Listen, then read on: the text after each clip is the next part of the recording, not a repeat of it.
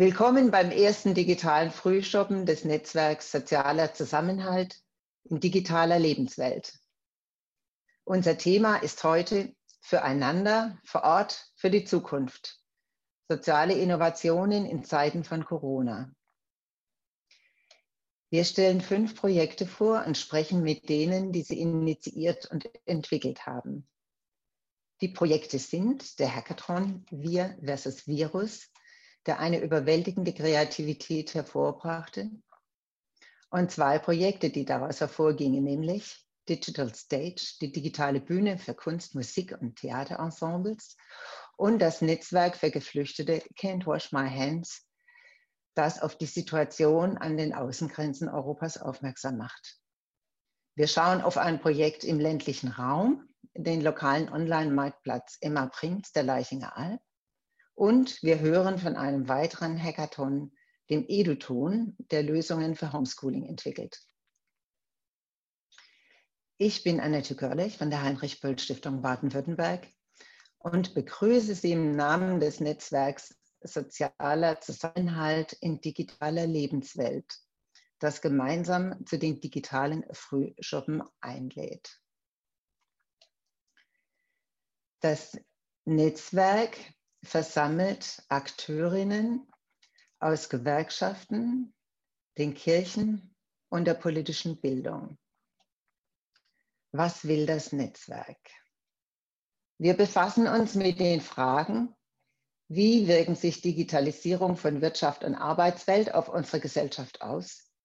Wie können wir mit Hilfe digitaler Anwendungen Demokratie, unsere Vielfalt, soziale Standards, Bildung, den Schutz der Umwelt und das Miteinander stärken.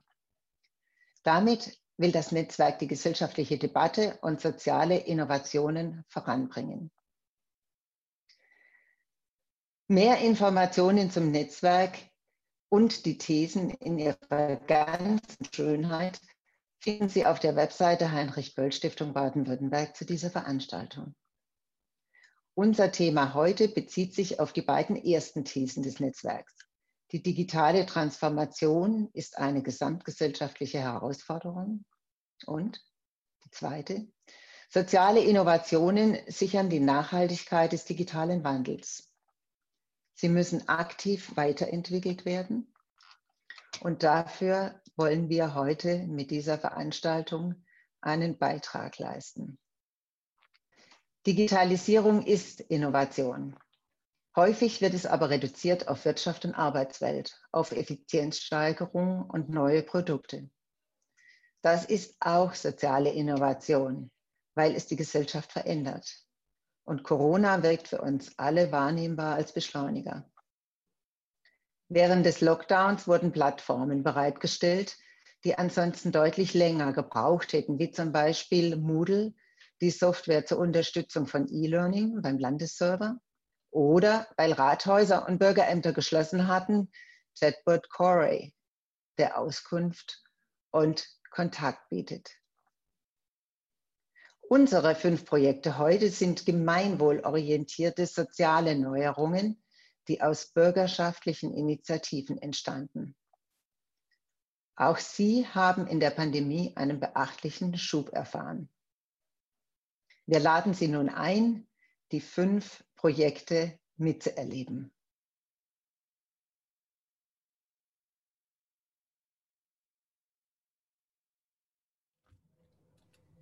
Ich freue mich, Anna Huppert zu begrüßen. Hallo, Frau Huppert.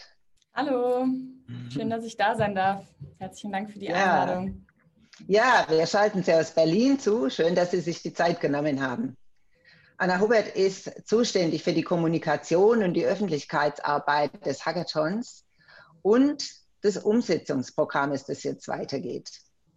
Beruflich ist sie bei Tech for Germany und dort auch für die Kommunikation zuständig und für das Fellowship-Programm. Frau Hubert, Sie waren Teil der Initiatorinnen des Hackathons der stattfand am Wochenende vor dem Lockdown.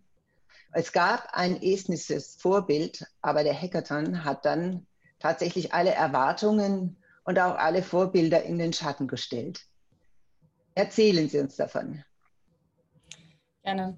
Ähm, Anfang März ähm, wissen wir, können wir uns ja, glaube ich, alle sehr gut daran erinnern, äh, war eine sehr außergewöhnliche Zeit. Man saß zu Hause, man wusste nicht so ganz genau, ähm, wie es weitergeht. Und ähm, wir als ähm, Unternehmen haben uns dann auch zwischendurch immer mal wieder bei, bei Twitter rumgetrieben und haben dann irgendwann gesehen, dass ähm, die Esten, die ja sehr bekannt äh, für ihre fortgeschrittene Digitalisierung, insbesondere der öffentlichen Verwaltung sind, ein ähm, Hackathon ähm, organisiert haben. Und dann haben wir gedacht, wir, wir sehen in unseren Netzwerken ganz viele Leute, die halt aus dieser Situation heraus, dass sie zu Hause sitzen, ähm, dass man nicht so ganz genau weiß, was man machen soll, aber gleichzeitig sieht, dass wahnsinnig viele Herausforderungen da auf ähm, jeden Einzelnen, aber auch als ähm, uns als Gesellschaft ähm, zukommen, anfangen an Lösungen zu arbeiten.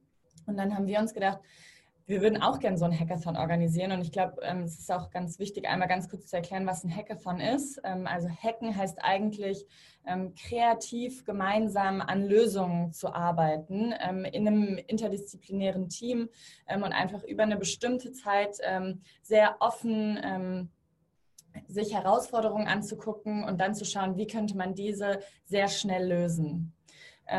Und dann haben wir gedacht, ähm, so einen Raum wollen wir kreieren. Ähm, wir als Unternehmen sind sehr gut darin, auch Sachen digital abzubilden. Und dann haben wir noch gesehen, dass auch noch andere zivile Organisationen, die auch so in unserem Dunstkreis auf den Schnittstellen Tech, zivile Gesellschaft und Politik unterwegs sind, auch gesehen haben, dass es diesen Hackathon gab. Und dann haben wir uns relativ schnell zusammengesetzt, nämlich am ähm, ich glaube, das war am 16. März, ähm, und haben angefangen, ein Konzept zu schreiben, wie denn so ein Hackathon in Deutschland aussehen ähm, könnte. Und genau wie Sie eben schon gesagt haben, die Esten haben es vorgemacht. Die haben tatsächlich diesen Hackathon innerhalb von 24 Stunden auf die Beine gestellt und hatten dann so 1000 Teilnehmer.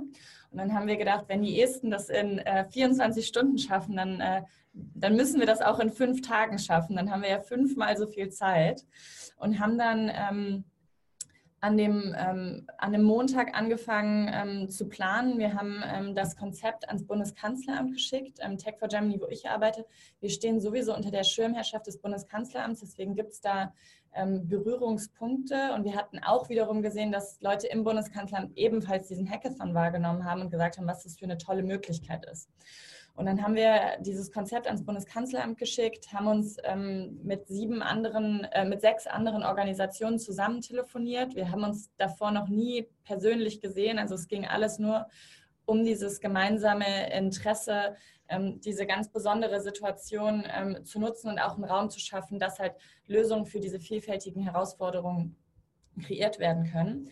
Und dann hatten wir relativ schnell das Go vom Bundeskanzleramt, die gesagt haben, ähm, sie übernehmen auf jeden Fall die Schirmherrschaft. Sie könnten sich aber auch vorstellen, ähm, dass das was für die ganze Bundesregierung ist.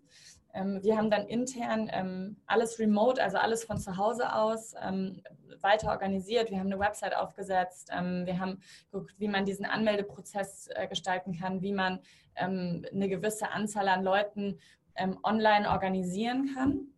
Und dann hatten wir am Mittwoch, ähm, wurde die Idee zu dem Wir vs. Virus ähm, Hackathon im Kabinett vorgestellt und einstimmig beschlossen, dass die ganze Bundesregierung die Schirmherrschaft übernimmt. Und dann haben wir Mittwoch, mittwochs ähm, die Anmeldung aufgemacht und vielleicht so zu unseren Erwartungen. Wir haben davor gesagt, wenn wir so 10.000 Leute haben, dann übertrifft das alle unsere Vorstellungskraft und das wäre so ein großes Highlight. Und dann ähm, war sehr, sehr schnell klar, nachdem wir am Mittwoch die äh, Anmeldung freigeschaltet haben, dass ähm, wir auf jeden Fall auf diese 10.000 Leute kommen werden. Und wir hatten dann letztendlich, die Anmeldung war so 48 Stunden lang offen, ähm, äh, 43.000 Teilnehmer.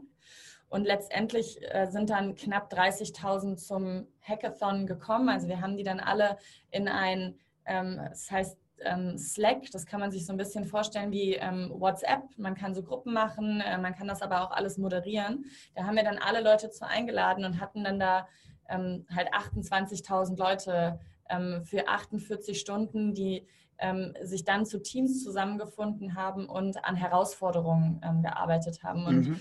der Hackathon war damit einer der größten Hackathons, den es weltweit gab und woran haben die Teams gearbeitet? Ähm, wir haben nicht nur alle Leute eingeladen, die Zeit, Lust und ähm, Internetzugang hatten, mitzumachen, sondern auch ihre persönlichen Herausforderungen einzureichen. Also parallel zu dem Anmeldeprozess gab es ebenso einen Aufruf, ganz persönliche Herausforderungen einzureichen. Und wir hatten ähm, knapp 2000 ähm, Einreichungen von ähm, einmal äh, Bundesbürgern und Bundesbürgerinnen, aber auch 200, die direkt aus Bundesministerien kamen. Und die musste man dann natürlich nochmal sortieren und zusammenfassen. Ähm, das waren dann, glaube ich, im Endeffekt so äh, gute 40 ähm, die wir ähm, identifiziert hatten als ähm, besonders spannend. Und da ging es dann um ganz verschiedene Themen.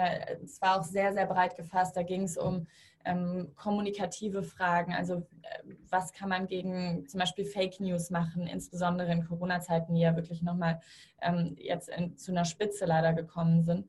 Ähm, wie kann man aber natürlich auch ähm, Infektionszahlen besser nachvollziehen? Wie kann man die besser verteilen? Wie kann man eine Krankenhausauslastung ähm, besser erfassen und dafür eine Umverteilung sorgen? Ähm, wie kann man besonders hilfsbedürftigen Menschen ähm, besser helfen, die ja insbesondere in so einer Krise ähm, überproportional betroffen sind ähm, von den Konsequenzen und auch von so einem sozialen Lockdown. Und dann haben ähm, diese äh, 28.000 Leute 48 Stunden lang ähm, sich digital zusammengefunden, also aus ganz Deutschland. Ähm, auch ganz verschiedene Leute, also nicht nur Leute, die irgendwie technisch affin sind, sondern wirklich auch ganze Familien, die sich irgendwie die Kinder dann geteilt haben, damit die beiden Eltern teilnehmen konnten. Ähm, Rentner haben mitgemacht und Rentnerinnen, die dann per irgendwie Telefon von ihren Teamkollegen dazu angeleitet wurden, wie man bestimmte ähm, ja, Tools benutzt, die irgendwie dieses Team halt für, ihren, für ihre Kollaboration, die ja, wie gesagt, nur komplett digital stattgefunden hat, ähm, benutzt hat. Und diese ähm, diese Teams haben dann im Endeffekt 1500 Lösungen erarbeitet. Und das war dann so unser ähm, Stand am Sonntagabend. Ähm, das war dann tatsächlich auch genau der Tag, an dem ähm, der Lockdown verkündet wurde. Und ähm, dann war natürlich erstmal die Frage, ah, gibt es jetzt hier, gibt es jetzt Gewinner? Und wir haben uns sehr früh im Prozess, ähm, also im Organisationsprozess des Hackathons dazu entschlossen, ähm, keine Gewinner zu küren in dem Sinne, sondern wir haben gesagt, das ist so ein, ein wahnsinniges Engagement aus der Zivilgesellschaft. Ähm, es wäre total vermessen von uns, da jetzt ein paar Projekte rauszuheben. Das wollten wir nicht machen. Und wir wollten aber auch, gerade weil es ja so eine unfassbar kritische Situation ist und es so Wahnsinn war, wie viele Leute sich da so positiv eingebracht haben und so nett miteinander umgegangen sind. Und wenn man sich mal so überlegt, das sind 28.000 Leute, das hätten wir gar nicht selber stemmen können, weil wir waren ein Organisationsteam von zu Beginn sieben Leuten, dann irgendwann 100, aber trotzdem auch 100 Leute auf 28.000 Leute, das funktioniert nicht. Also wir waren da sehr ähm, auf die Hilfe der gesamten Gemeinschaft angewiesen und das ähm, haben alle Teilnehmenden so wahnsinnig toll gemacht. Die haben sich geholfen, die haben sich alle Fragen beantwortet. Die haben zum Beispiel ähm, die Website gab es nur auf Deutsch, weil wir einfach innerhalb von diesen fünf Tagen nicht in der Lage waren, das zu übersetzen.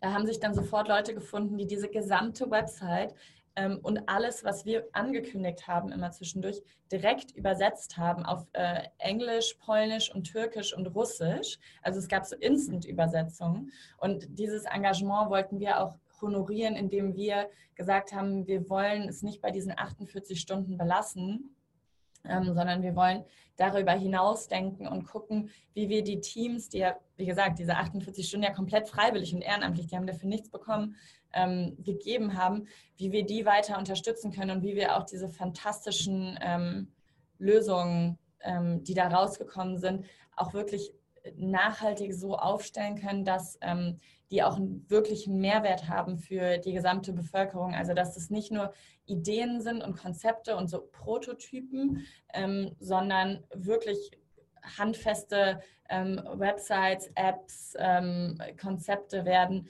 ähm, sodass sie wirklich genutzt werden können und einen ähm, Mehrwert stiften. Und ähm, deswegen haben wir gesagt, ähm, wir wollen den Hackathon machen und wir wollen aber auch dann direkt im Anschluss das Wir versus Virus wir versus Virus Umsetzungsprogramm machen. Und in diesem Umsetzungsprogramm gibt es so verschiedene Bausteine. Zum einen begleiten wir ähm, 130 Teams, die dann doch durch zwei verschiedene Juries ausgewählt wurden, ähm, jetzt über sechs Monate. Und ähm, was beim Hackathon ähm, neben dieser wirklich zivilgesellschaftlichen ähm, ähm, neben diesem zivilgesellschaftlichen Engagement so beeindruckend war, war, dass sich auch wahnsinnig viele Unternehmen bei uns gemeldet haben, die gesagt haben, wir haben ja total, wir haben ganz viel Know-how und wir würden gerne mitmachen und wir würden gerne helfen. Und die haben dann während des Hackathons ähm, sich schon eingebracht und haben den Teilnehmern ähm, zur Seite gestanden und haben die beratschlagt oder haben teilweise gesagt, so hier nutzt unsere technische Infrastruktur.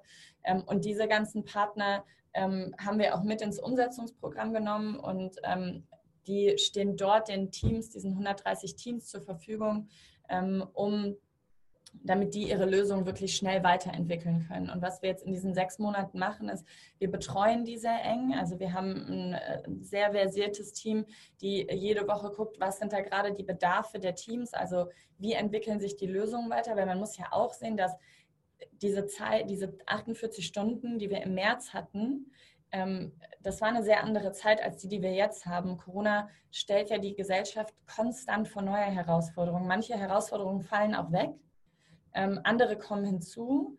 Und deswegen war von uns, war uns auch von Anfang an klar, wir müssen es mit den Teams so hinbekommen, dass die sehr flexibel gegenüber ihren Lösungen sind. Und uns ging es immer darum, so viel Nutzen wie möglich für die Zivilgesellschaft zu schaffen. Was halt heißt, dass wenn ein Konzept überholt ist oder sich der Bedarf geändert hat, dann muss halt das Konzept angepasst werden. Ähm, und das machen wir gerade ähm, in so wöchentlichen Sprints mit den Teams. Ähm, wir stellen denen zum einen diese Ressourcen zur Verfügung, zum anderen leiten wir die an. Wir gehen da auch wiederum sehr auf die Bedürfnisse der Teams ein. Wenn die zum Beispiel sagen, wir haben gerade irgendwie die Herausforderung, dass wir Nutzer und Nutzerinnen auf unserer Plattform brauchen und wir haben aber gerade niemanden so wirklich, der sich zum Beispiel im Marketing auskennt, dann können wir da sehr flexibel darauf reagieren und diesen Teams ähm, jemanden zur Seite stellen, der zum Beispiel Marketing-Erfahrung hat. Und ähm, wir arbeiten so immer noch mit ähm, über 1000 äh, Teams zusammen. Ähm, wir haben immer noch diese ganzen Unternehmen ähm, dabei, die uns helfen. Und wir haben diese 130 Teams in insgesamt mittlerweile ähm, über zwölf Handlungsfelder unterteilt. Also wir haben geguckt, was sind so die Überthemen, die diese, ähm, die diese Teams behandeln. Und das ist dann sowas wie medizinische Versorgung, Kommunikation, ähm, Alltag in der Krise, ähm, Schulbildung etc. pp. Und in diesen Handlungsfeldern, so nennen wir die, da sind immer so ein paar, unter diesem Schirm sind immer so ein paar Teams und die tauschen sich auch jede Woche sehr eng aus, weil die natürlich unter, also ähm, ähnliche Herausforderungen haben. Und was ganz schön ist, ist, dass ähm, wir vs. Virus auch nach wie vor ähm, unter der Schirmherrschaft des Bundeskanzleramts steht. Ähm, wir da auch sehr viel Zuspruch aus der Politik haben. Also es, es gibt eine sehr enge Verzahnung in diesem Umsetzungsprogramm zwischen Zivilgesellschaft, zwischen ähm, Politik, also Bundeskanzleramt, aber auch Ministerien oder aber auch ähm, regionale ähm, Verwaltungen die sagen, einzelne Lösungen sind total spannend, wir würden das gerne mal ausprobieren. Und aber auch anderen ähm, Privatpersonen, die aber als Mentoren agieren. Und ähm, da haben wir zum Beispiel den Gründer von nebenan.de, ähm, der natürlich so bei Alltag in der Krise, Nachbarschaftshilfe schon auf uns wahnsinnig viel Erfahrung zurückblicken kann. Und die ähm, nennen, das sind bei uns die Patinnen und Paten für die Handlungsfelder und die ähm, stehen den Teams zur Verfügung. Und ähm, vielleicht so, ja, als Ausblick, ähm, wir sind da immer noch ähm, total engagiert mit dabei und diese 1000 Leute sind immer noch total engagiert mit dabei.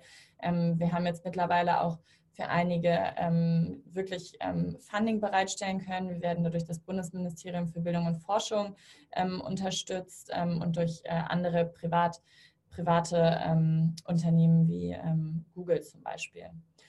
Genau, das vielleicht so als ganz grober Rahmen und ich könnte mir vorstellen, äh, dass Sie jetzt vielleicht ein paar Fragen haben. Ja, das war schon sehr spannend und Sie haben das sehr äh, konkret äh, vorgestellt. Ich kann mir jetzt äh, sehr viel besser vorstellen, wie das abgelaufen ist. Vielen Dank. Gerne. Ähm, wir haben auch nicht mehr so ganz viel Zeit, aber vielleicht können Sie uns doch noch äh, zwei Beispiele nennen, äh, wo Sie die ähm, äh, Umsetzung besonders interessant finden, gesellschaftlich interessant äh, und vom Angebot her interessant? Mhm. Also da gibt es natürlich ganz viele und ich kann wirklich jeden, der nur zuhört, hier äh, auch ähm, sehr ähm, dazu aufrufen, einmal zum Beispiel bei uns bei Twitter zu gucken, weil wie gesagt, wir haben diese 130 Lösungen und ähm, ähm, da gibt es, glaube ich, für jeden ähm, was sehr individuell Spannendes. Ähm, was zum Beispiel während Corona ähm, wahnsinnig ähm, gut funktioniert hat, ist ein Projekt, ähm, das Match for Healthcare heißt. da haben da konnten sich ähm, Medizinstudenten und Studentinnen auf einer Plattform melden und ähm, auf diese Plattform wiederum konnten Gesundheitsämter zum Beispiel zugreifen, die halt in der Krise einen wahnsinnigen Bedarf hatten ähm, an ähm, medizinisch geschultem Personal, was aber natürlich so in der Fülle in den Gesundheitsämtern nicht vorhanden war. Und so haben wir dann ähm, Medizinstudierende mit Gesundheitsämtern gematcht, die dann ausgeholfen haben, die Hotlines bedient haben und natürlich ein, ein super Fachwissen hatten, auch um die Leute an den Hotlines teilweise zu beruhigen oder diese Follow-up-Anrufe zu machen und wirklich versiert nachzufragen, was da die Symptome sind etc. und wie der Krankheitsverlauf ist. Ähm, dann haben wir ähm, ein Projekt, das heißt ähm, Udo ähm, und Udo hat ähm, von Anfang an ähm, die Herausforderung gesehen, dass jetzt natürlich ganz viele Leute Kurzarbeitergeld beantragen.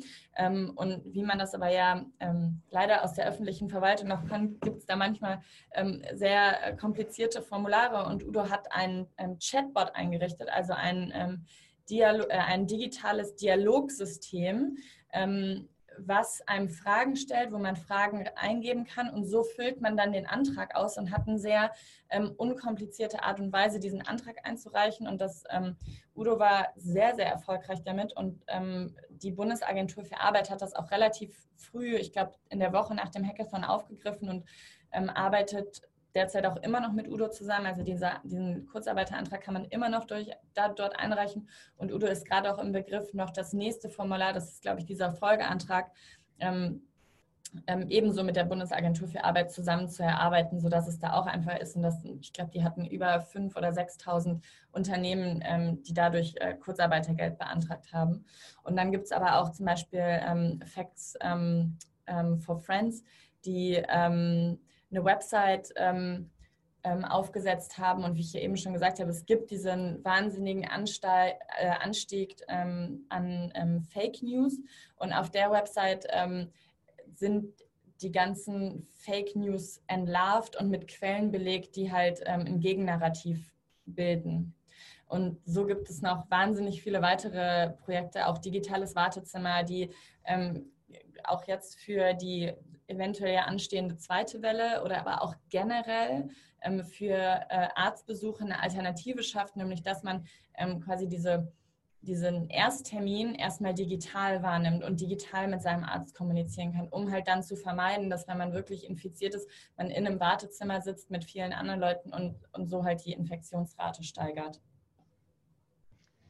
Ja, Frau Hubert, äh, herzlichen Dank für diese äh, Beispiele auch wir werden anschließend noch einige Projekte kennenlernen, die auch aus dem Hackathon hervorgegangen sind.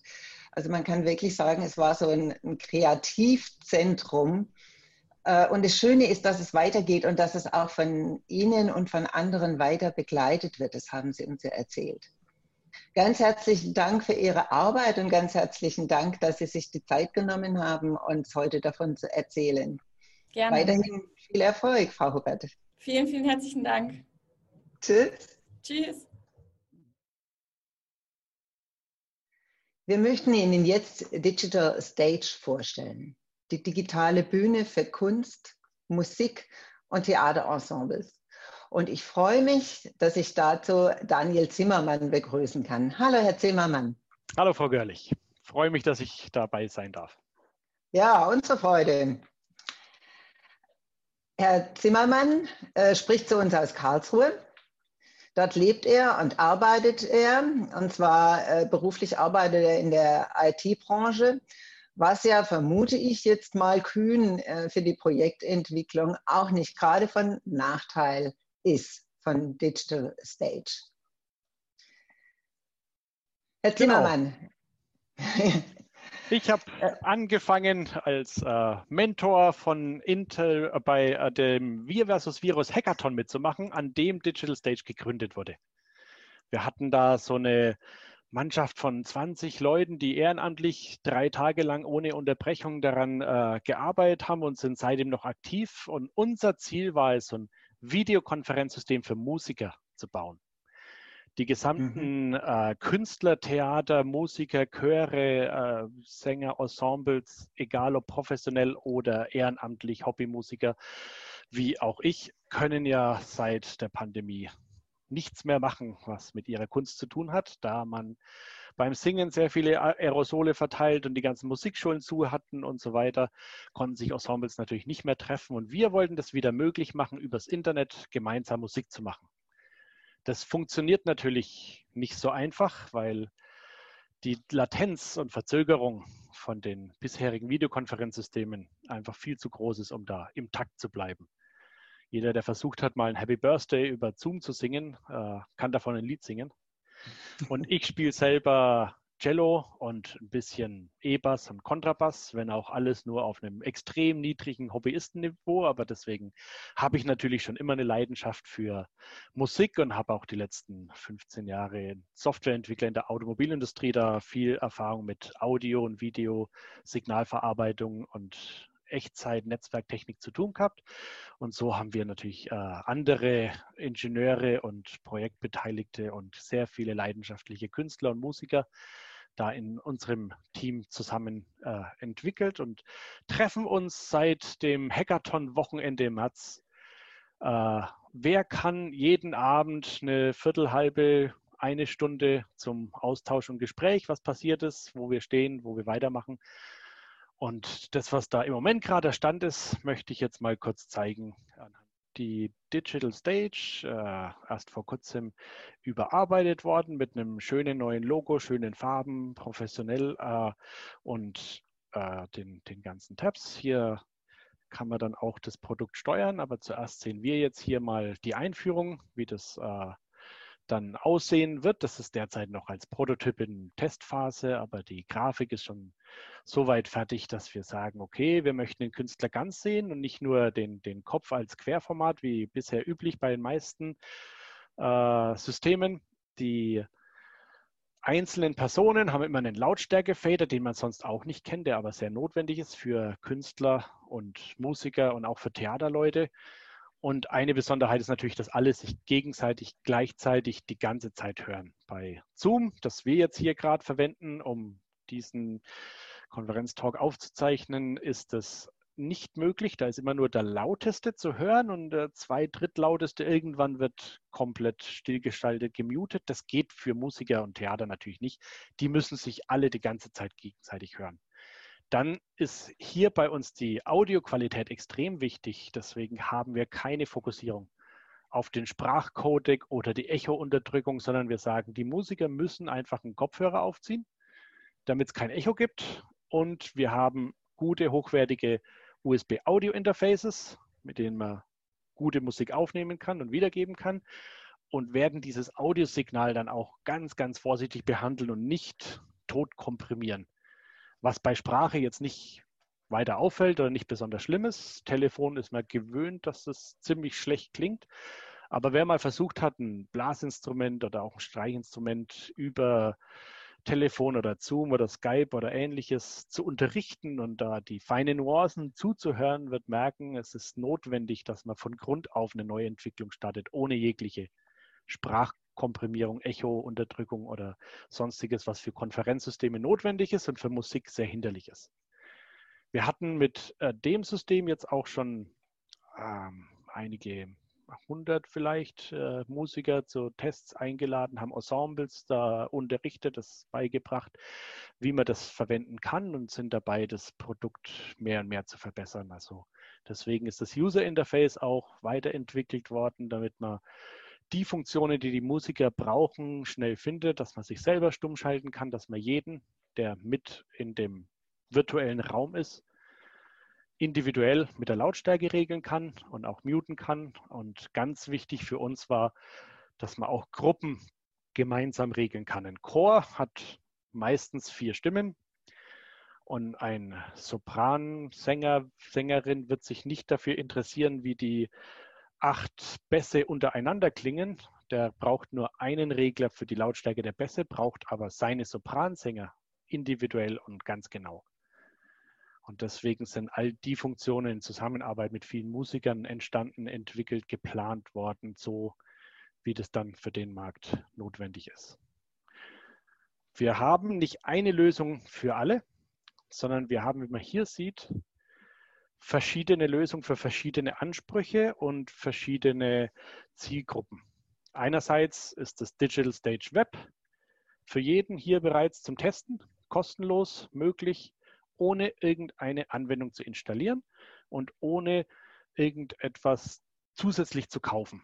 Damit bekommt man natürlich nicht die beste Verzögerung, die beste Latenz. Das dauert ein bisschen länger, aber es können alle sich gegenseitig gleichzeitig hören. Die Audioqualität ist äh, so, wie sie sein soll, ist natürlich schon besser. Aber die Verzögerung wird besser, wenn man eine Applikation installiert. Die gibt es für Mac und OS X, gibt es auch für Linux. Die ist jetzt noch in Entwicklung, da haben wir nur wenige Tester jetzt gerade, aber wir haben auch Unterstützung für alle Tools, die sowas ähnliches können in unserem Forum. Also wir haben versucht, da so eine zentrale Anlaufstelle für alle Musiker, Künstler zu sein, die irgendein Tool benutzen. Das muss jetzt nicht unsere Eigenentwicklung sein, die ist äh, Open Source und deswegen anders als viele kommerzielle Produkte. Aber wir wollen die anderen auch unterstützen, weil unser Ziel gemeinsam ist es, als Non-Profit-Organisation die Musiker wieder online zu kriegen. Das geht am einfachsten mit dem vierten Produkt hier. Das ist ein handhellergroßer Computer. Der kostet vielleicht 200, 300 Euro am Ende. Das sieht man dann, wenn man, wie gut wir mit dem Businessmodell haushalten können. Aber der wird sehr einfach zu bedienen sein. Da steckt man ein Netzwerkkabel rein, sein Kopfhörer rein, Mikrofon rein und kann dann einfach mit dem Handy auf Play drücken oder mit einem Laptop-PC auf Play drücken und loslegen. Damit braucht man äh, die Audiosignale, Videosignale gar nicht mehr über den eigenen PC zu führen, wo dann andere Programme dazwischenkommen, stören, Aussetzer verursachen und sehr viel schwieriger zum äh, User Support sind. Wir sind bis jetzt auf äh, Spenden angewiesen, haben aber auch viele Förderprogramme beantragt und einige schon bekommen, wenn es darum geht, die Kultur zu fördern oder eben wissenschaftliche Forschungsprogramme zu machen, was technisch überhaupt möglich ist.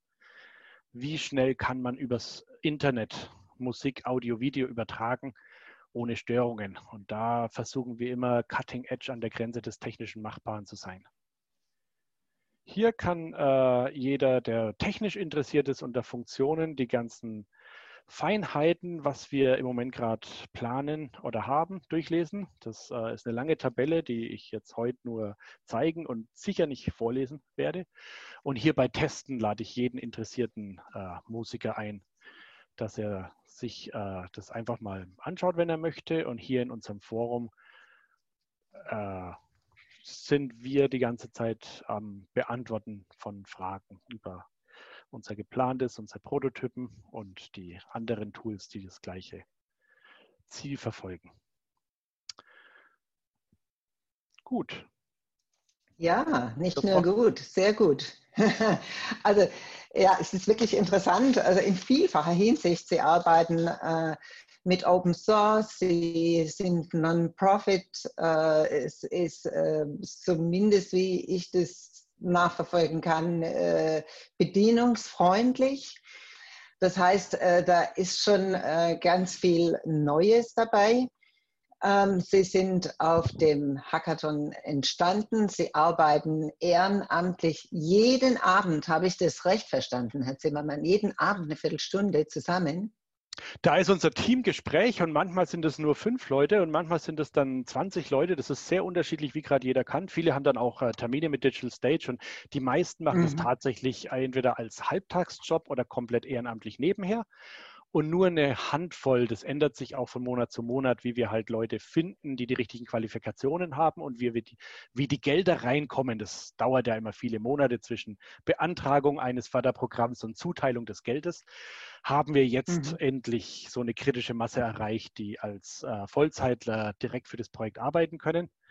Und ähm, da kann ich vielleicht auf Finanzierung noch sagen, was wir als Business Case jetzt vorhaben, was uns unterscheidet von den anderen Projekten, die es jetzt die letzten drei, vier, fünf Jahre mit dem gleichen Ziel gibt, ist, dass wir extrem viele große Kooperationspartner haben, auch von den ganzen Verbänden, Chorverbänden, Europäischen Chorverband, Darstellende Künste, Theater, Musiker, die Rektorkonferenz der deutschen Musikhochschulen, die äh, deutschen Musikschulen, das sind ja auch unglaublich viele hier mit dabei die sind bei uns als Partner mit dabei und unser Plan ist, dass die alle nach ihren Möglichkeiten und Bedürfnissen äh, Geld in eine Stiftung einzahlen, die die Serverkapazität für alle mhm. bezahlt, damit die Musiker selbst nichts zahlen müssen. Also die Musiker, die in Verbänden organisiert sind, sollen diesen Dienst kostenlos nutzen können. Mhm. Ja. Und für andere Musiker soll es aber auch zugänglich sein, äh, damit die Auftrittsmöglichkeiten haben und äh, zu einer Einkommensquelle kommen können in Zeiten der Pandemie.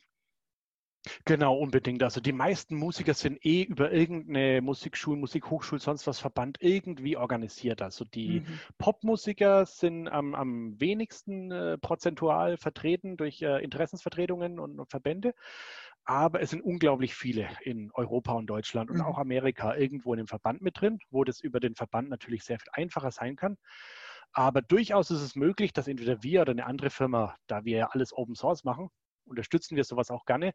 Aber wir müssen natürlich einen Business Case, eine Lösung finden, wie dann auch die Server und die Weiterentwicklung und die Projektleitung finanziert werden kann. Mhm. Ja. Und dann ähm, möchte ich nochmal betonen, es ist ja nicht nur für Musiker, wir sprechen jetzt häufig über Musikerinnen, weil ähm, das Neue ist ja, dass es äh, die Zeitverzögerung äh, überbrückt ist, also dieses Problem überbrückt ist, dass sie das gelöst haben. Ähm, es ist ja aber auch für andere Kulturschaffende, also das, um das nur nochmal in Erinnerung zu rufen, ne? was immer äh, Kabarett, Theater, äh, alles, was mit Kultur zu tun hat.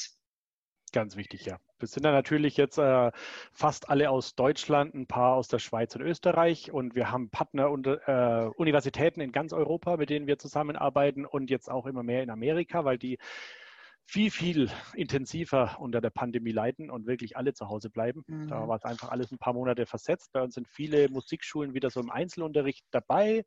Ensembles immer noch gefährlich, mit Abstand, nicht so ganz, keine Auftritte.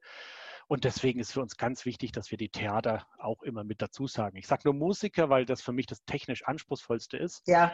Wenn man Verstehe. mal versucht, gemeinsam in den Takt mit Zoom zu klopfen, dann wird man das sehr schnell merken. Das kann jeder innerhalb von Minuten erleben, dass es völlig unmöglich ist. Bei Theatern geht es ein bisschen besser, aber die anderen Probleme außer Verzögerung sind bei unserem Tool gelöst und bei äh, Hangout, Jitsi, äh, Skype, Zoom und so weiter immer noch vorhanden. Also man kann mhm. nicht zehn Leute gleichzeitig Theater sprechen lassen. Mhm. Ja. Ähm, jetzt äh, zu unserer abschließenden Frage, Herr Zimmermann.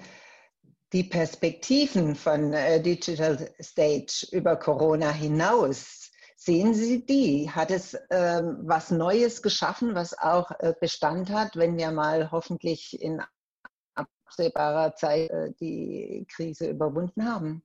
Ja, unbedingt. Also die Nachhaltigkeit war von Anfang an ein großes Anliegen und von vielen Musikern und Theaterleuten kamen da viele Ideen dazu. Besonders im Kulturbereich ist die Reisezeit äh, sehr, sehr massiv und intensiv. Die ganzen Solisten und Darsteller, es ist unglaublich viel Autobahn- und Bahnstunden überall drin und dadurch scheitern auch viele Projekte, weil man die richtigen Leute nicht zu den Zeitfenster über das ganze Monat, Jahr, Projektlaufzeit zusammenbekommt und wenn ich jetzt eine Band habe mit fünf Leuten und der sechste kann nicht dabei sein, dann kann ich nicht üben, weil ohne Schlagzeuger geht da nichts. Wenn der jetzt aber über online als sechster Mann dazukommen kann, wegen Zeitproblemen, dann ist das ein Riesenvorteil. Und es ist natürlich auch vom Umweltschutzaspekt günstig, wenn von zehn Proben nicht zehnmal alle eingeflogen werden müssen, sondern nur, wenn es unbedingt sein muss oder nur, wenn es äh, einfach machbar ist. Und dadurch mhm. kann man auch so ein Mischkonzept fahren. Man muss nicht alle remote sein. Also wenn es möglich ist, empfehle ich jedem Band, Musiker, Theater, immer irgendwie auf einer Bühne in einem Raum zu stehen, das können wir nicht ersetzen. Aber wir versuchen so nah wie möglich daran zu kommen. Und das wird in Zukunft, die nächsten Jahre, denke ich, dadurch, dass das Internet jetzt ermöglicht, dass die Zeiten so weit runterkommen, immer wichtiger werden, dass ähm, Musiker, Künstler äh, dann auch remote dazugeschaltet werden können, auch über Konzerte. Also das ist für uns ganz wichtig, dass die Musiker endlich wieder Geld kriegen für ihr Konzert und nicht von zu Hause alle wie die letzten Monate kostenlose Livestreams verschenken, weil irgendwoher müssen die mhm. die Rechnungen bezahlen. Und die gesamte Veranstaltungstechnikbranche besteht in Deutschland aus äh, vielen 10.000 Leute. Ich bin jahrelang Veranstaltungstechniker hinter Mischpult gestanden. Ich kenne die Leute sehr gut. Und die brauchen natürlich jetzt endlich wieder Geld. Und zumindest, wenn man den Tontechniker hier beschäftigt, geht online auch schon einiges. Und wir entwickeln gerade eine Bezahlschranke, dass der Zuhörer auch seine 5, 15, 25 Euro bezahlen kann und dann fünf oder 50 Musiker von verschiedenen Plätzen zu Hause aus das Konzert bestreiten können. Das ist unser Ziel. Bis Ende des Jahres wollen wir da so nah wie möglich rankommen. Ja, überzeugend. Ein überzeugendes Projekt. Ganz herzlichen Dank für das Gespräch, Herr Zimmermann. Ich möchte jetzt unsere Zuschauer und Zuschauerinnen auffordern, gucken Sie mal auf die Homepage von Digital Stage auch wenn Sie noch in keinem Chor sind oder wenn Sie bisher auch noch keinen theatralischen Auftritt hingelegt haben, wer weiß, vielleicht bietet ja die digitale Bühne dafür den Anfang. Viel Spaß damit. Sehr, sehr vielen Dank und mhm. gerne ausprobieren. Wir sind da. Schön. Wunderbar.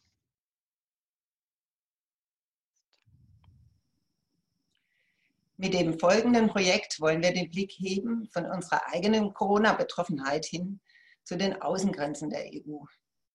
Ein Projekt, das sich mit der Situation von Geflüchteten befasst, die sich ihre Hände nicht waschen können. Leonie Anders wird uns das Netzwerk Can't Wash My Hands vorstellen. Leonie Anders studiert in Berlin Rechtswissenschaften Sie macht eine Ausbildung für Rechtsberatung von Geflüchteten und möchte ab September in der Refugee Law Klinik beraten. Leonie Anders wird uns anhand der Website von Can't Wash My Hands das Projekt vorstellen. Hallo Leonie Anders. Hallo, schön, dass Sie dabei sind. Ich freue mich auch, hier über unsere Initiative erzählen zu können und vor allem auch das Thema ein bisschen präsenter hier zu gestalten. So. Ja, legen Sie los. Genau, dann werde ich einmal meinen Bildschirm teilen und das Herzstück unserer Initiative, unsere Website, ähm, einmal genauer erklären. Ähm, wir haben uns im März gebildet und möchten auf Geflüchtete an den EU-Außengrenzen aufmerksam machen, die dort in Camps untergebracht sind und vor allem eben nicht vor Corona geschützt sind. Deswegen kommt auch der Name Can't Wash My Hands. Ähm, wir alle hier in Deutschland, aber auch in anderen Staaten können unsere Hände waschen, können äh, auch zur Ärztin gehen, wenn wir den Verdacht auf Corona haben. Aber es gibt eben viele Menschen, die das nicht können. Und das sind vor allem ungefähr 40.000 Menschen an den EU-Außengrenzen. Und unsere Lösung für dieses Problem ist die Evakuierung dieser Lager und die Aufnahme der Geflüchteten in EU-Staaten. Und hierfür versuchen wir eben auf verschiedene Wege uns einzusetzen. Vor allem ist aber uns erstmal wichtig, auch Menschen zu informieren, die sich mit diesem Thema nicht so gut auskennen.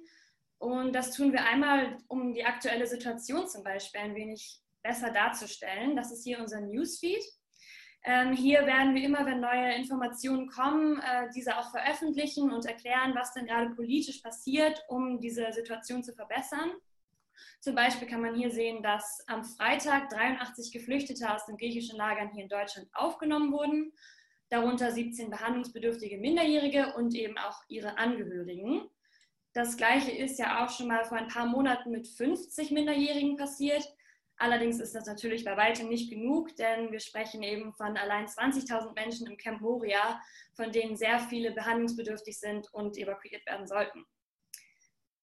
So, hier kann man vor allem auch noch unsere Instagram-Seite sehen. Hier haben wir ungefähr 400 Menschen, die den Kanal abonniert haben, haben aber auch schon bei einem Instagram Live mit Erik Marquardt ungefähr 900 Menschen erreichen können und ähm, über, informieren hier auch über die aktuelle Information oder über aktuelle Situationen, aber auch Möglichkeiten, sich zu beteiligen. Was vor allem auch hier an dieser Section der Website sehr wichtig ist, das ist nämlich das Aktivwerden. Denn wir möchten alle Menschen dazu auffordern, aktiv zu werden. Ähm, einerseits sich erstmal zu informieren. Ähm, wir haben hier verschiedene Quellen verlinkt, äh, bei denen man sich informieren kann, nicht nur auf Deutsch, auch auf Englisch oder anderen Sprachen. Ganz wichtig aber auch Petitionen. Ähm, die wichtigste ist wohl die Leave No One Behind Petition. Die kann man sowohl finanziell unterstützen, aber auch mit ein paar Klicks einfach unterschreiben. Wichtig ist aber auch der Kontakt mit PolitikerInnen. Äh, einerseits auf der EU-Ebene. Ähm, hier haben wir auch ein paar Vorschläge formuliert, was man denn dort genau schreiben kann.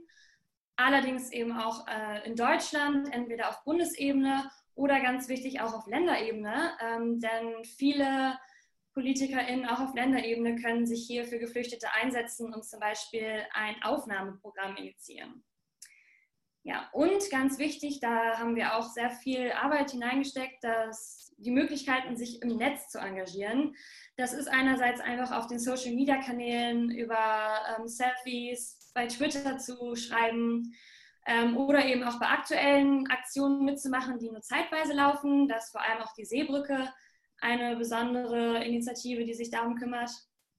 Aber es geht natürlich auch außerhalb von Social Media, zum Beispiel indem man Abreißzettel in der Umgebung aufhängt oder auch Plakate bei sich im Fenster aufhängt oder den Mund- und Nasenschutz mit einer politischen Message versieht.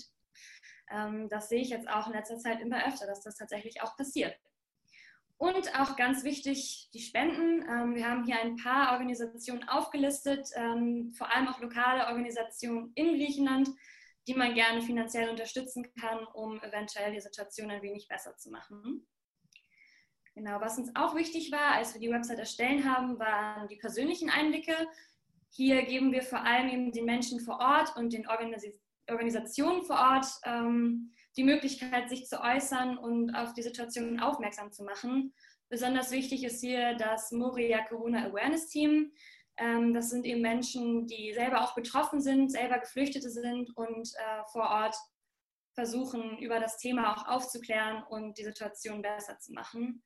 Ähm, und hier haben wir eben verschiedene Einblicke, vor allem aber auch von HelferInnen, die zum Beispiel aus Deutschland ähm, vor Ort waren und inzwischen wahrscheinlich sogar meistens wieder nach Deutschland zurückkehren mussten, aber eben auch einen guten Einblick geliefert haben. Und zum Schluss haben wir hier eine Auflistung aktiver Organisationen, die sich ähm, zurzeit auf verschiedenen Ebenen für die Evakuierung der Geflüchtetenlager einsetzen.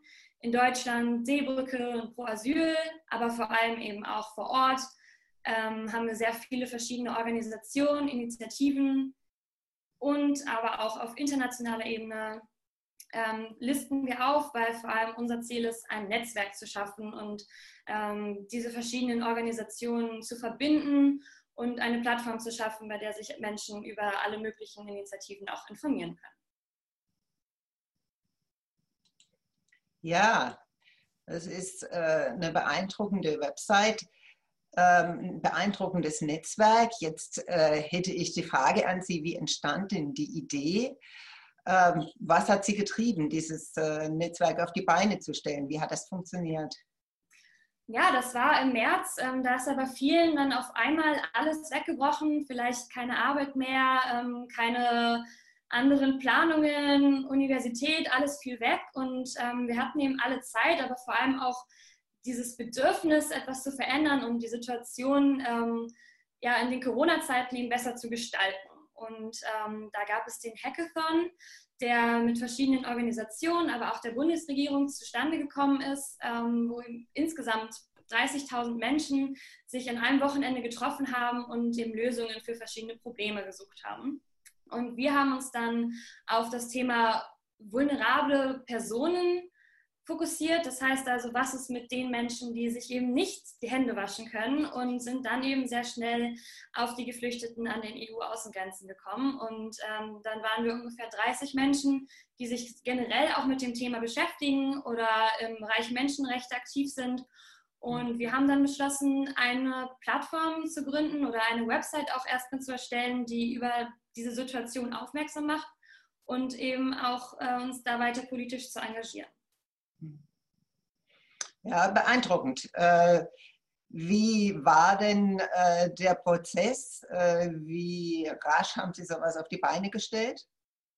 Ja, das war überraschend sehr schnell. Ähm, wir haben uns am Freitag sozusagen alle getroffen und haben entschlossen, ja, das äh, möcht, damit möchten wir uns beschäftigen. Und die Website ist dann innerhalb von einem Tag eigentlich entstanden. Natürlich haben wir dann immer weiter daran gebastelt. Ähm, wir haben uns dann immer über Slack sozusagen getroffen, äh, mit Videocalls und uns zwischendurch auch äh, einfach schriftlich beraten. Ähm, und so haben wir dann innerhalb von zwei Tagen diese Initiative auf die Beine gestellt und äh, treffen uns seitdem jeden Montag, um weiteres zu planen oder darüber zu sprechen, was so in der Woche passiert ist. Nicht schlecht. Und ähm, Sie hatten vorhin schon gesagt, dass Sie sich an Leute wenden, die jetzt nicht unbedingt viel Informationen haben über die Situation an den Außengrenzen. Wie wird denn äh, das die Website genutzt? Genau, ähm, genau wie Sie sagten, wir möchten eben vor allem Menschen, die sich vielleicht das Thema gerade mal kurz googeln möchten, wir möchten diese Menschen erreichen, äh, um eben nicht nur asylrechtliche Kenntnisse vorauszusetzen. Und äh, das ist dann eben ganz einfach, indem wir ganz genau erklären, so können Sie PolitikerInnen kontaktieren. Wir haben zum Beispiel auch ein Tool, da muss man einfach nur seine ähm, Postleitzahl eingeben und dann wird genau die verantwortliche Politikerin für das bestimmte Thema einem vorgeschlagen, die man dann noch kontaktieren kann. Und so versuchen wir eben diesen Schritt in, das, in den politischen Aktivismus so leicht wie möglich zu machen. Ähm, und das funktioniert eben sowohl über die Website, aber auch über Instagram und über verschiedene Online-Tools, die sich auch so in der letzten Zeit ähm, als sehr hilfreich herausgestellt haben. Hm. Würden Sie sagen, dass äh, das Netzwerk und sein Ergebnis eine neue Qualität verkörpert? Auf jeden Fall. Also generell diese digitalen Möglichkeiten, ähm, das muss man sich vorstellen. Wir sind ja 30 Menschen, jetzt bei Can't Wash My Hands.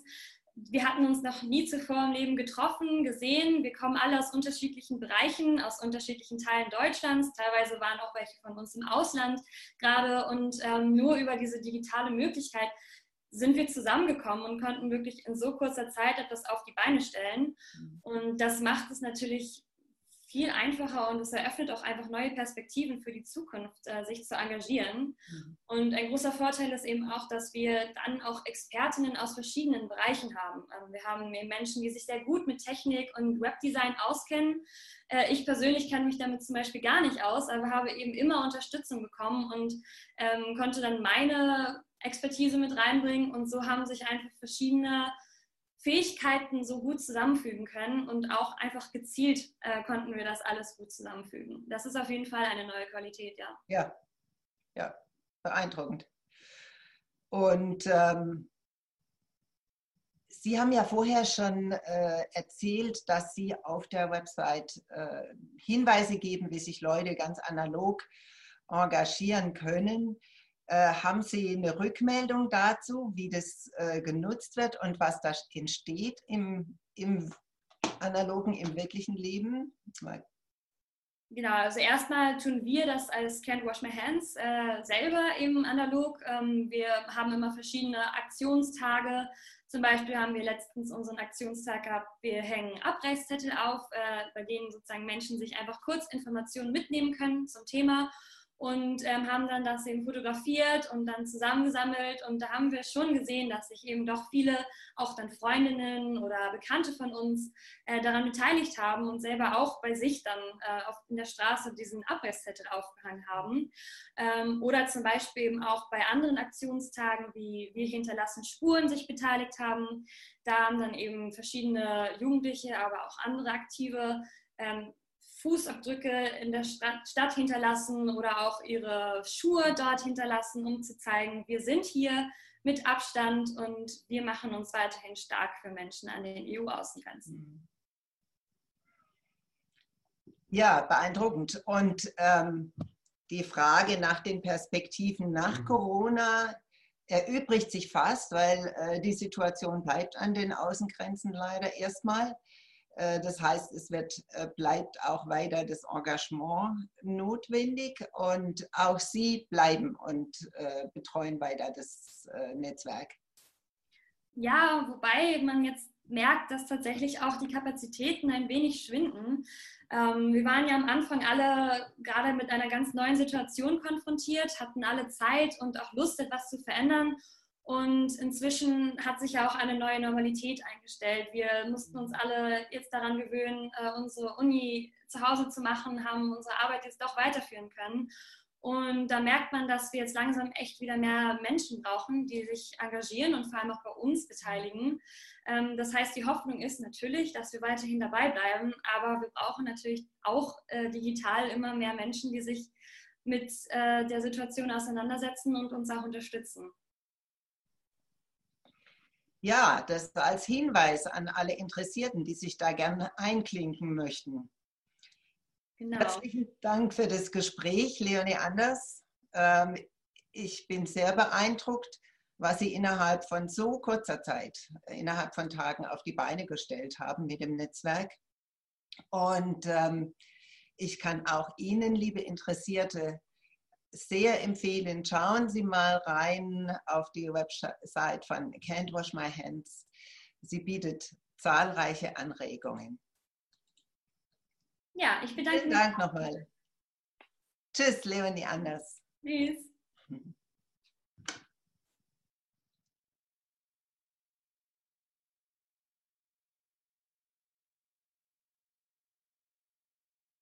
So, wir schauen uns jetzt ein Projekt an, einen Online-Marktplatz der Leichinger Alp. Emma bringt's. Und ich freue mich, dass wir darüber reden können mit Ralf Schiffbauer. Er vertritt die Wirtschaftsvereinigung Leichingen und ist ehrenamtlicher Projektleiter und Koordinator von Emma Brinks. Guten Tag, Herr Schiffbauer. Guten Tag, Frau Görlich. Darf ich Sie gleich fragen, wie entstand die Idee zu Emma Prinz? Was motivierte Sie dazu und wer hat es in die Hand genommen? Ja, der Ursprung von Emma Prinz und dem lokalen Online-Marktplatz geht schon einige Jahre zurück. Wir hatten bereits im Jahr 2016 die Idee mit Bürgermeister Klaus Kaufmann meine Person und der Vorstand der Wirtschaftsvereinigung, dass es an der Zeit ist, den lokalen stationären äh, Geschäfte online zu erweitern. Äh, der Grundgedanke war gegeben. Und wir hatten uns da auch einige Veranstaltungen angeschaut beim Städtetag, äh, Gemeindetag. Und wir hatten den Professor Heinemann zu Besuch in Leichingen, um die Mitglieder in einer großen Veranstaltung auf das Thema vorzubereiten. Wir müssen die ja mitnehmen auf die Reise, warum ich jetzt als Händler in Leichingen auf der Leichinger Alp äh, online präsent sein muss. Und die Idee wurde danach erst so richtig geboren. Was wollen wir denn tun? Und unser Ziel ist es gewesen, dass wir gesagt haben, wir brauchen eine Möglichkeit, wie wir online den stationären Vertrieb verlängern um einfach erreichbar zu sein und die Zukunft somit zu stabilisieren und eine Nachhaltigkeit für den stationären, äh, äh, ja, für den stationären Handel zu erreichen. Das war so die Idee. Das war also 2016 bis 18. Dann kam man zum Ergebnis, dass dazu eine ganze Menge Geld notwendig ist und sowohl der Haushalt der Gemeinde wie die Wirtschaftsvereinigung Leichingen als eingetragener Verein äh, ist die Leistungsfähigkeit für dieses Projekt alleine nicht gegeben. Eine Umlage an die teilnehmenden Betriebe in dieser Größe war auch nicht zu denken. Und erst zu diesem Zeitpunkt kam der Ideenwettbewerb, die Ausschreibung vom Land Baden-Württemberg, vom Minister Haug, der die Idee honorieren wollte mit einem Förderzuschuss bis zu 200.000 Euro. Und dann haben wir unsere Gedanken ganz schnell sortiert, haben sie zu Papier gebracht haben mitgemacht und haben gewonnen. Wir haben also 200.000 Euro zur Verfügung gehabt und mit diesem Geld sehen wir uns in der Lage, das Projekt jetzt vollends fertigzustellen, um dann aber auch in eine Nachhaltigkeit hineinzubringen, dass es wirtschaftlich selbstständig äh, funktionieren kann. Die Besonderheit bei uns ist, dass es ein Gemeinschaftsprojekt zwischen der Stadt Leichingen und den Umlandgemeinden zusammen mit der mit dem privaten Verein Wirtschaftsvereinigung Leichingen Alp ist. Das ist eher selten, aber umso spannender. Dann letztes Jahr im Juni war dann der äh, Go-Live-Termin, eine große Veranstaltung in der Stadt Leichingen, wo wir die Bevölkerung mit eingeladen haben, natürlich auch die teilnehmenden Betriebe und haben sozusagen den Startschuss gegeben. Ja. Wollen Sie uns schon mal äh, die Website zeigen, wie das aussieht, welche Angebote sich da finden, wie das genutzt werden kann? Gerne. Unser Gedanke war, unter dem Namen Emma Prinz so ein bisschen Vergangenheit und Zukunft miteinander zu verbinden. Das heißt Emma, Tante Emma Laden, der die alterbachene Sache wollten wir neu mit Leben füllen und trotzdem nämlich genau der stationäre Einzelhandel, der eben hier vor Ort geprägt ist. Einkaufen, der soll einfach Spaß machen. Das heißt, wir haben eine Plattform geschaffen, die unabhängig sein soll von den ganzen wenn ich heute ein Produkt suche, alte nur in Leichingen landen, ich werde sehr selten bei meinem Kleingeschäft landen. Und deswegen wollten wir eine interessante oder haben wir eine interessante Plattform gestaltet, die den Bürger der Region immer wieder einlädt, bummeln durch die virtuelle Leicht äh, Handelsgeschäfte. Sie sehen, wir sind rein regional. Wir berufen uns auf das regionale Prinzip. Wir wollen informieren. Das ist ein ganz äh, Punkt, wo wir sagen, informieren wollen wir äh, über das Leistungsspektrum der einzelnen äh, Firmen. Man kann bezahlen und äh, bequem online bezahlen. Das ist wichtig. Sie können sich vorstellen, Emma Brinks ist ein großes Warenhaus. Sie gehen rein, Sie schlendern von einem Geschäft zum anderen und zum Schluss, bevor Sie das Haus verlassen, bezahlen Sie. Und genauso ist es bei uns. Sie bezahlen am Ende gleich bei wie vielen Firmen Sie beim Einkaufen waren, bezahlen Sie zum Schluss einmal. Das war eine Herausforderung in der Projektarbeit, mit den Zahlungsdienstleistern dies zu vereinbaren. Aber mit einigen äh, Brücken und mit einigen Hemmschwellen haben wir es ganz gut hingekriegt. Ergänzend, weil wir nur regional tätig sind, ist die Auslieferung von Emma Brinks noch am gleichen Tag. Also alles, was bis 12 Uhr bestellt wird, online und bezahlt wird, wird am gleichen Tag nach 18 Uhr noch ausgeliefert. Begonnen haben wir hier mit einer örtlichen Firma, die sowieso einen Kurierdienst hat, da haben wir uns mit dran geheftet. Wir haben Kategorien wie zum Beispiel allgemein Freizeittipps. Wir haben Gewinnspiele. Wir haben Rezepte, Stellenausschreibungen, Veranstaltungen. Sie sehen, alles das, was in der Region geschieht, kann ich in Emma äh, an. Ein besonderes Ding ist natürlich unser Mittagstisch. Wir haben sehr viele Arbeitnehmer in der Region, die von auswärts kommen durch die gute Autobahnanbindung und ab 2022 durch eine hervorragende Zuganbindung zwischen Stuttgart und Ulm. Äh, da wollen wir auch den gastronomischen Bereich äh, mit anbieten, dass die möglichst häufig eben reinschauen in Emma und in der Landingpage was Interessantes finden. Also der Mittagstisch von jedem Tag von den regionalen Firmen sind hier hinterlegt. Unser Gedanke ist, Je häufiger und je attraktiver die Seite geschaffen ist, desto häufiger schaue ich rein. Und die Teilnahme von Kunden ist sehr unterschiedlich.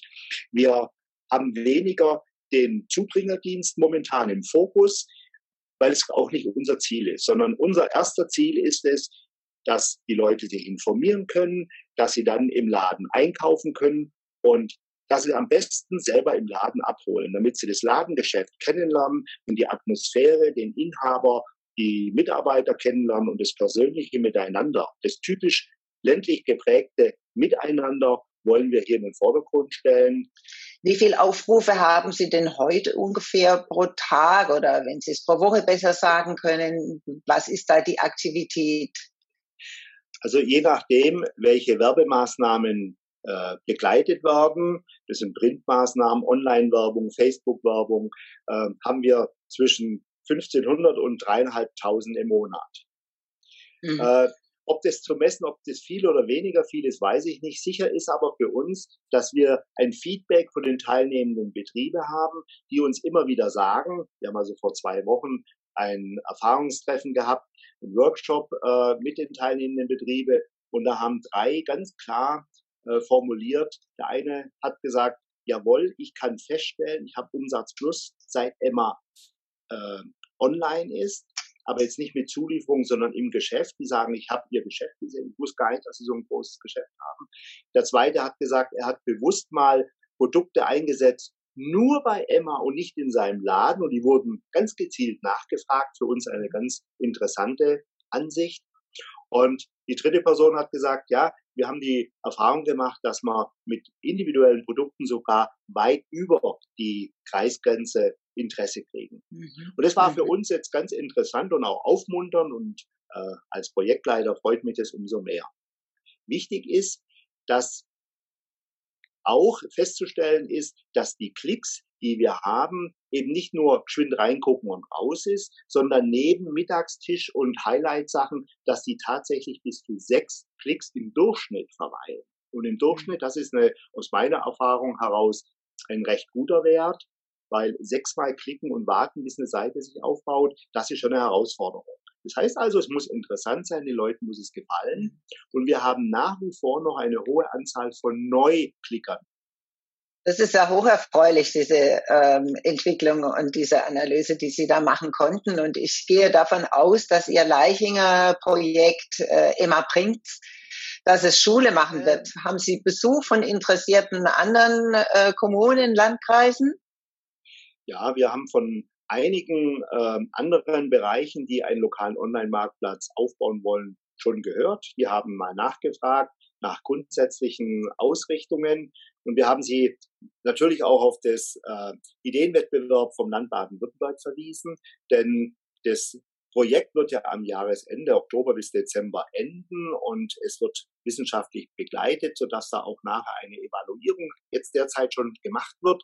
Und daraus kann man dann absehen, äh, welches Modell möglicherweise, weil es waren ja sieben äh, Städte, die hier Geld bekommen haben, mit ganz unterschiedlichen äh, Zielsetzungen. Und deswegen werden wir mehrere Modelle kriegen, wie ein lokaler Online-Marktplatz aufgebaut werden kann, ob er kommunal betrieben ist, ob er von einer Wirtschaftsvereinigung oder in Kooperation betrieben wird, ist schon mal ein ganz wichtiger Eckpunkt. Des Weiteren spielt natürlich auch eine Rolle, wie groß ist so eine Gemeinde. Die Stadt Ulm äh, mit ihrem großen Verband, äh, Einzelhandelsverband, ist auch dabei, etwas auf die Füße zu stellen. Aber ich glaube, eine ganz andere Anforderung wie bei uns auf der Leichenhalle. Ganz herzlichen Dank, Herr Schiffbauer, dass Sie sich die Zeit genommen haben, um uns davon zu berichten. Gerne. Äh, wir stellen die Frage nicht nach äh, Corona, den Zusammenhang mit Corona. Er ist offensichtlich. Das Projekt ist vor Corona entstanden und wird nach Corona weitergehen. Aber sicherlich hat äh, Corona auch dazu geführt, dass es breiter wahrgenommen wurde. Und wir wünschen also Emma weiterhin äh, viel Erfolg und freuen uns auch in Zukunft davon zu hören. Vielen Dank, Herr Schiffbauer. Ja, vielen Dank, Frau Görlich. Wir stellen Ihnen heute nun einen zweiten Hackathon vor, der sich mit Lösungen für die Situation befasste, in der sich SchülerInnen, Lehrkräfte und Eltern in der Pandemie konfrontiert sahen. Die Initiative schreibt auf ihrer Webseite, zitiere, plötzlich ist die Homeschool da. Aus der Klassengemeinschaft wird, und ich füge dazu, wenn es gut läuft, über Nacht die Chatgruppe, aus dem Esszimmer das Homeoffice mit integriertem Klassenzimmer. Hausaufgaben gibt es per Post oder Mail und digitaler Unterricht steht und fällt jetzt mit stabilem Internet. Auf diese Situation hat Hackathon Eduton reagiert. Und ich freue mich sehr, heute äh, Julika Ritter zu begrüßen. Hallo, Frau Ritter. Hallo, Frau Görlich. Julika Ritter ist Geschäftsführerin des Transferzentrums der Pädagogischen Hochschule Heidelberg und sie ist Mitinitiatorin des Eduton. Frau Ritter, erklären Sie uns erstmal den Namen Eduton und dann, wie es dazu kam, wer die Idee hatte und wer den Hackathon initiierte. Ja, Frau Görlich, das mache ich sehr gerne. Vorher würde ich kurz noch meinen Bildschirm teilen. Dann kann ich nämlich auf unsere Website gehen und die Zuschauer können das ein bisschen besser nachverfolgen. Genau, wir haben kurz vor Ostern, kurz nach Ostern, glaube ich, den Eduton durchgeführt, also den Hackathon für Bildungsfragen. Äh, wir haben die Unterschrift Digitaler Hackathon für Homeschooling ähm, äh, dazu gewählt. Also es geht tatsächlich darum, welche Herausforderungen begegnen Eltern und äh, Schüler, Schülern und Schülerinnen in der Homeschool oder in der Homeschooling-Situation durch Corona und ähm, wie können wir diesen ha Herausforderungen begegnen. Genau, und bei diesem Eduton am 18. und 19. April diesen Jahres haben circa 50 Personen in sieben Teams ein Wochenende lang ganz, ganz intensiv an verschiedenen Herausforderungen gearbeitet und ähm, die Teams sind, haben sich zusammengesetzt aus ganz unterschiedlichen Menschen, aus ähm, Eltern, aus Lehrerinnen und Lehrern, aus ähm, Studierenden auch und es waren sogar auch Schüler dabei. Das heißt, ganz viele Perspektiven sind mit eingeflossen in die Lösung von eben Homeschooling-Problemen. Und ich habe hier sogar ein kleines Foto von einem Teil unserer Gruppe. Also natürlich hat das Ganze digital stattgefunden und das war quasi unser Abschlussbild, wo alle ganz happy und glücklich dann ähm, mhm. ja den Sonntag Feierabend genießen konnten, nachdem wirklich ganz, ganz tolle ähm, ja, Ideen entstanden sind. Genau. Und ähm, ich würde mal einmal noch anfangen, wie sind wir denn überhaupt auf die Herausforderungen ähm, gekommen? Also es ist ja so, dass bei, dass, dass bei, einem Hackathon Challenges gestellt werden, den Teilnehmenden, die zu bearbeiten, zu bearbeiten sind. Und für uns waren es eben genau die zentralen Herausforderungen, die entstehen in der Homeschooling-Situation. Und die haben wir uns nicht einfach so ausgedacht. Ähm, wir haben im Vorfeld mit circa 80 Eltern gesprochen und haben sie gefragt, was sind denn so die größten Themen, mit denen ihr gerade hadert in eurer Situation. Und ähm, die haben wir hier zusammengefasst und dann eben als Challenges ähm, formuliert. Und ähm, ein ganz großes Thema war die didaktische Unterstützung für Eltern, also Eltern, die jetzt plötzlich mehr oder weniger in eine Lehrerfunktion ähm, reinrutschen und eine Lehrerrolle. Selbstmanagement, ganz großes Thema. Es gibt keine Stundenpläne. Irgendwie muss man den Alltag geregelt kriegen zwischen Arbeit und Schule und Freizeit. Stressresilienz, Umgang mit Stress. Corona hat uns alle vor viele Herausforderungen gestellt, die natürlich sich auch in unserem Stresslevel bemerkbar gemacht haben. Und auch diese Themen wollten wir im Eduton angehen. Und ganz besonders ähm, nachgefragt auch, das sieht man nachher, sind dann auch zwei Teams, die sich diesem Thema gewidmet haben, ist das Thema soziale Ungleichheit. Also die digitale Welt, die sich uns durch Corona eröffnet hat, hat für viele noch größere Hürden dargestellt, als sie vielleicht sowieso schon sind, weil einfach sich soziale Ungleichheiten noch viel stärker bemerkbar gemacht haben. Und diesen zu begegnen und diese ein Stück weit auszugleichen, war ein Anliegen von uns. Genau, motiviert zu bleiben in der Homeschool, großes Thema. Kontakt halten in der Homeschool, auch ein sehr, sehr großes Thema. Und ähm, ja, selbstständig lernen, selbstständig lernen, lernen ist natürlich auch ein Thema, das sich besonders durch die Homeschool ergeben hat. Genau. Und diese vielen Menschen haben sich da ganz, ganz tolle Ideen dazu ausgedacht. Und da würde ich jetzt ganz kurz einen Blick drauf werfen mit Ihnen, weil wir da wirklich ähm, stolz drauf sind und sich da auch einiges weiterentwickelt hat. Also es wurde zum Beispiel eine kleine Web-App entwickelt für, ähm, nein, die Web-App kommt erst hier. Es sind ähm, hauptsächlich Lehrer haben sich zusammengesetzt und haben ein Booklet entwickelt, wie kann ich als Lehrer meine Schüler empowern, um mehr Selbstständigkeit und mehr Autonomie in ihren Lernalltag zu bringen. Sie haben sogar dann am Ende den ersten Platz bei uns gemacht, weil sie einfach wahnsinnig intensiv gearbeitet und haben ein fertiges Produkt am Ende stehen gehabt, das mittlerweile auf einer Homepage einzusehen ist. Da werden noch die letzten kleinen Stellschrauben gestellt, aber dieses Produkt ist tatsächlich ähm, einzusehen. Dann hat sich eine Gruppe eine kleine Web-App ausgedacht, die didaktisch unterstützen soll, die eben Eltern und auch Schüler spielerisch durch die Lernthemen hindurchführt und sowohl Lehrer als auch eben Schüler und Kinder dabei unterstützt, besser zu lernen oder didaktisch sich den Themen zu nähern. Dann hatte ich ja schon gesagt, dass Stress ein großes Thema in Zeiten von Corona ist. Das es hat nicht nur mit Homeschool zu tun, sondern ist grundsätzlich, glaube ich, ein großes Thema. Ähm, wenn es um neue Situationen, um Ungewohntes geht. Und hier hat sich eine Gruppe damit auseinandergesetzt, was, ähm, wie funktioniert Stress, wie können wir Stress entgegentreten, welche, ähm, äh, ja, mit welchen Methoden können wir Stress entgegentreten. Und auch hier wurde eine kleine App entwickelt, in der ich mein eigenes Stresslevel einschätzen kann und lernen kann, dem mit, dem, mit Stress produktiv umzugehen.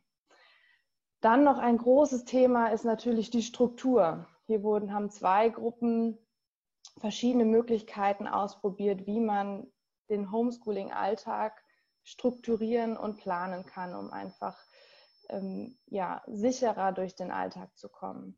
Und jetzt hier noch das EduBuddy Network, auf das wir jetzt am Ende wirklich sehr, sehr stolz sind. Hier geht es darum, dass, ähm, also das ist ein, ein Ergebnis aus, aus der Challenge Soziale Ungleichheit. Und ähm, es geht darum, dass den Schülern, die vor noch größeren Hürden stehen als vielleicht andere, eine Unterstützung zur Seite gestellt wird, indem jetzt in unserem Fall Studierende aus der Pädagogischen Hochschule Heidelberg denen als Buddies zur Seite gestellt werden und ähm, sie ganz individuell unterstützt werden. Und das ist tatsächlich eine Initiative, die sich jetzt unser Studierendenparlament der Hochschule zu eigen gemacht hat. Da besteht, da ist gerade der Gründungsprozess am Laufen. Das wird tatsächlich etabliert, dass Studierende im Rahmen eines Praktikums in Schulen gehen und dort benachteiligten Kindern als Buddy zur Seite gestellt werden und diese ganz individuell unterstützen können.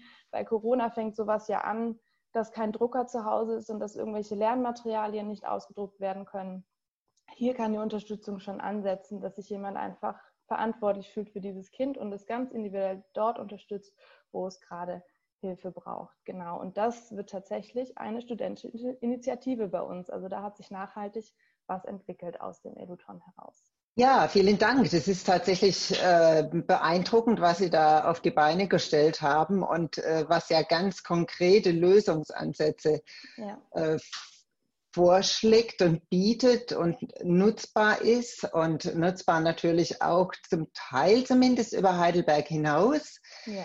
ähm, beziehungsweise nach äh, Nachahmung ruft mit den mhm. Edu-Buddies zum Beispiel. Das ist äh, eine sehr schöne Idee. Mhm. Ähm, Sie haben uns ja auch schon ähm, gesagt, was in vieler Hinsicht die neue Qualität von EduTon ist. Möchten Sie da noch was hinzufügen? Ja, sehr gerne. Also grundsätzlich die, ähm, die Möglichkeit, jetzt so einen digitalen Hackathon ähm, auf die Beine zu stellen. Im ersten Moment hat man das Gefühl, ach, das geht eigentlich nicht. Sowas lebt ja davon, dass man zusammenkommt, sich ein Wochenende trifft und ganz intensiv arbeitet. Wir haben aber festgestellt, dass ähm, das einfach ein Thema war, mit dem sich alle sehr, sehr, sehr äh, identifiziert haben. Alle hatten wirklich Lust, was zu bewegen. Wir haben auch gemerkt, das war noch so eine Situation, so eine Phase in der Corona-Zeit, in der wirklich viele auf heißen Kohlen gesessen haben, haben wir wirklich überlegt, wie kann ich denn tatsächlich was machen? Und diese Leute, wir haben das innerhalb von zwei Wochen auf die Beine gestellt. Wir hatten eine Idee und haben gesagt, es muss jetzt super schnell passieren. Mhm. Das heißt, so ein Event innerhalb von zwei Wochen auf die Beine zu stellen, das hätte analog nicht funktioniert. Mhm. Ähm, da hätten wir schon allein Räume nicht bekommen oder so. Und das ging digital total schnell. Da hat uns auch der Anbieter der Videoplattform ganz schnell ähm, Unterstützung zugesagt. Und ähm, ich glaube auch die neue Qualität ist, dass da Menschen zusammengekommen sind, die sonst nicht zusammengekommen wären. Es gab keine Hürden, es gab keine Anmeldegebühren.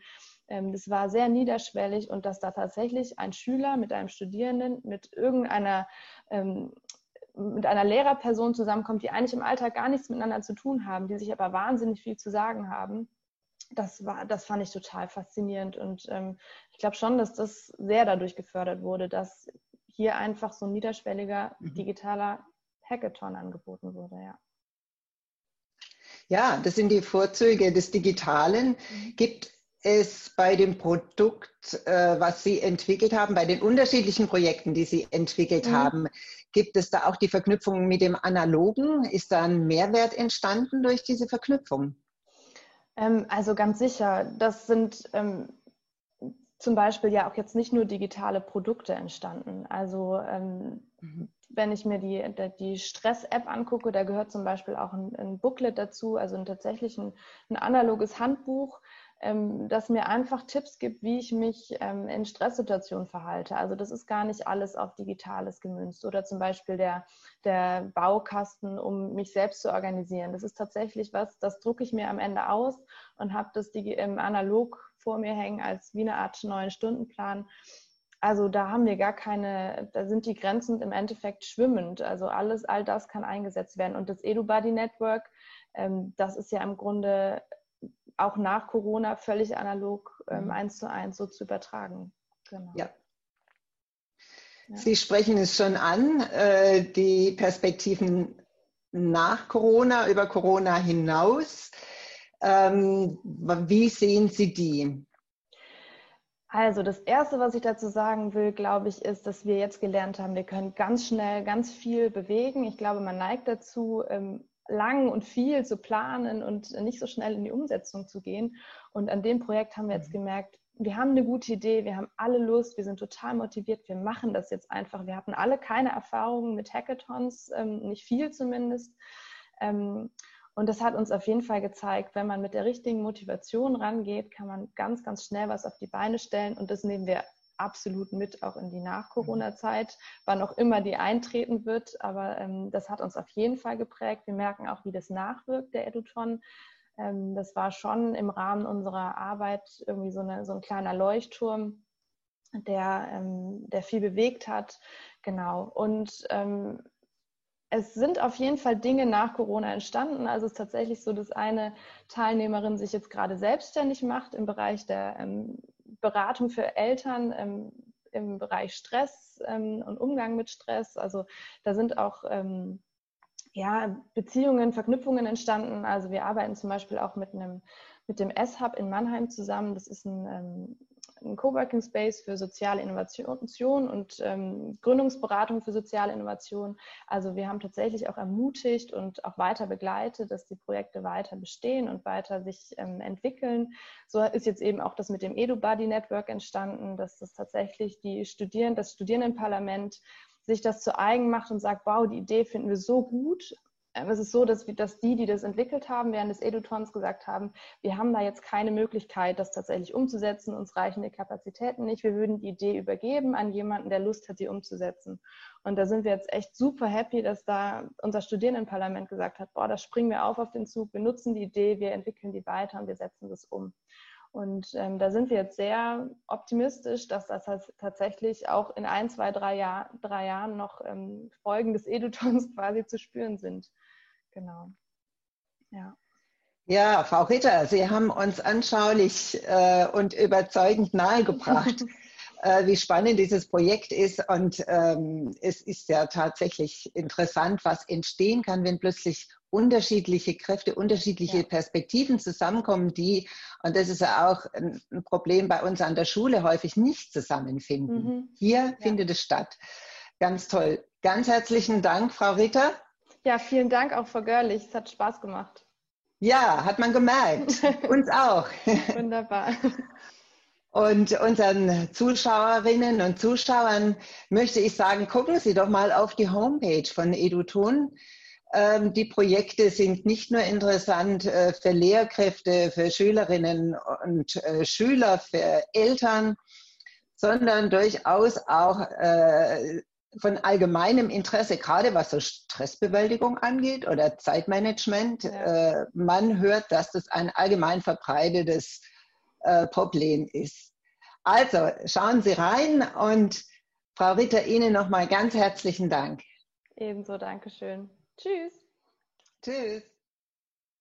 Die Aufzeichnung des digitalen Frühschoppens füreinander vor Ort für die Zukunft finden Sie auf dem YouTube-Kanal der Heinrich-Böll-Stiftung Baden-Württemberg.